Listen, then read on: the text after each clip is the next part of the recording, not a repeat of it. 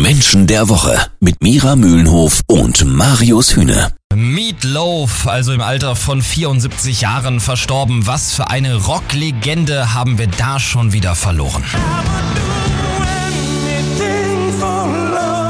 Erkenntniscoach und Sozialpsychologin Mira Mühlenhof sprechen wir heute über ihn beim Menschen der Woche. Er selber, Mira, hat ja mal gesagt, ihn nervt es ständig über die Herkunft seines Namens Meatloaf zu sprechen. Heißt ja am Ende so viel wie Hackbraten oder Fleischklops. Glaubst du eigentlich, fand er das gar nicht so cool, dass ihn die Leute Fleischklops genannt haben? Ist er eigentlich viel sensibler gewesen, als wir vielleicht alle denken? Ja und nein, sage ich an dieser Stelle. Auf der einen Seite, dass er das gesagt hat, dass ihn das nervt, ist Ausdruck davon, dass es ihn wirklich genervt hat. Okay. Heißt, der Name und dieses ständige Gerede, Gefasel, hätte Meatloaf gesagt, um seinen Namen ging ihm mal geschmeidig irgendwo vorbei. Er hat doch gesagt, wieso? Das sagt man einmal, wo es herkommt und Ende Gelände.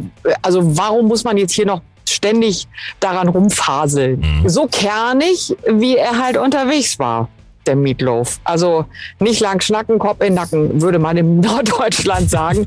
Das war ihm einfach wirklich zu blöd. Trotzdem steckt hinter einer harten Schale ja manchmal auch ein sehr weicher Kern. Ja. Und in der Tat hatte er ein, irgendwo eine ganz zarte Seite, die aber die wenigsten überhaupt mitbekommen haben. Meatloaf, ja vor allem bekannt für seine Power-Balladen, in denen es meist ja um die große Liebe geht. Power und Liebe. Vielleicht der wahre Kern seines Charakters. Ihr hört es gleich.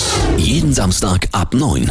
Menschen der Woche. Und äh, Mira, ich habe ja eben gesagt, Meatloaf war bekannt für seine ganz großen Power-Balladen, ne? in denen es ja meist um die ganz große Liebe ging. Sind das zwei Säulen seines Charakters gewesen? Also auf der einen Seite eben diese wahnsinnige Kraft, diese Power und die Liebe? Oder sind seine Songs eigentlich ein großer Fake? Gar kein Fake, sondern das ist wirklich alles wahr. Und Meatloaf konnte nur schwarz oder weiß. Taucht auch übrigens häufig in seinen Songtexten auf. Schwarz oder weiß, dazwischen gibt's nix. Okay. Das heißt, er war ein Mensch der Superlative. Mit ein bisschen Kuscheln war nicht. Entweder ich kuschel oder ich kuschel nicht. Entweder ich habe einen Arsch in der Hose oder nicht. So, da gibt's aber auch nichts mehr dazwischen Ja, okay. dieses entweder oder, das liegt oder lag, muss man ja leider sagen, Ja. in seiner Persönlichkeitsstruktur. Und er hatte ja, habe ich gehört, auch immer ein Sauerstoffgerät hinter der Bühne, Mira, weil er sich so unglaublich verausgabt hat bei seinen Shows. Ist dieses bis an die absolute Grenze gehen ihm am Ende vielleicht auch zum Verhängnis geworden? Absolut, denn er hatte gar keine Mechanismen in seiner Persönlichkeitsstruktur, die ihn in irgendeiner Form hätten ausbremsen können. Es gibt Menschen, die finden wirklich kein Limit.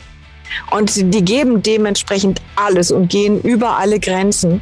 Das tun ja viele Menschen, aber aus unterschiedlichen Gründen. Bei ihm war es so, äh, man könnte fast sagen, das ist das Prinzip der Wollust im Sinne von viel hilft viel. Und mit ein bisschen was, da sind wir wieder bei diesem Entweder-Oder, Ja. gebe ich mich nicht ab und ich gehe bis zum Äußersten. Die anderen kippen vorher um, ich mache weiter.